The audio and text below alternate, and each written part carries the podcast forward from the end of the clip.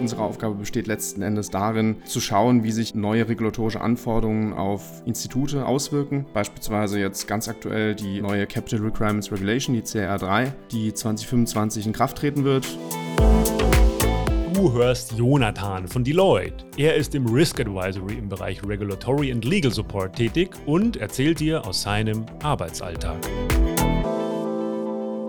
In der neuen CRR ist es so, dass die Risikopositionsklassen angepasst werden. Hier werden Risikogewichte überarbeitet, wie letztlich auch Eigenkapital quantifiziert wird.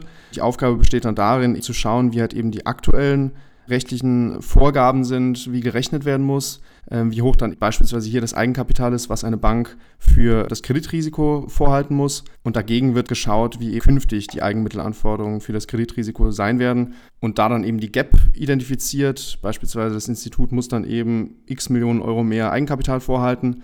Und hierdurch weiß das Institut dann auch, inwieweit dann auch die künftige Kapitalplanung sein wird hat ja so ein gewisses Vorurteil gegenüber ähm, größeren Wirtschaftsprüfungsunternehmen, Unternehmensberatung, dass da irgendwie ja ganz strenger Wind herrscht, dass es vielleicht hierarchisch ist. Das ist absolut gar nicht der Fall. Also die Arbeitsatmosphäre ist da sehr locker. Es herrscht eine Dudes-Kultur. Man merkt einfach, dass die äh, anderen Mitarbeiter einen schätzen, wenn man auch wirklich gute Arbeit leistet. Und im Hinblick auf die Reisetätigkeit, äh, jetzt ist es so, dass man je nach Projekt entweder komplett remote arbeitet oder eben vielleicht mal einmal die Woche zum Kunden fährt, alle zwei Wochen. Und das ist natürlich etwas, was sehr gut mit der eigenen Lebensplanung vereinbar ist.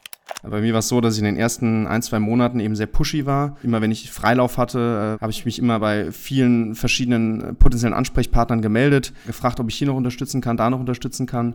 Ja, auch mehr gemacht, als ich eigentlich musste. Aber dennoch mir gesagt wurde, dass wenn man am Anfang des Berufslebens steht, sich jetzt nicht ausbrennen sollte, sondern eben langfristig denken sollte. Für mich positives Feedback an der Stelle, weil das eben mir auch sehr weitergeholfen hat.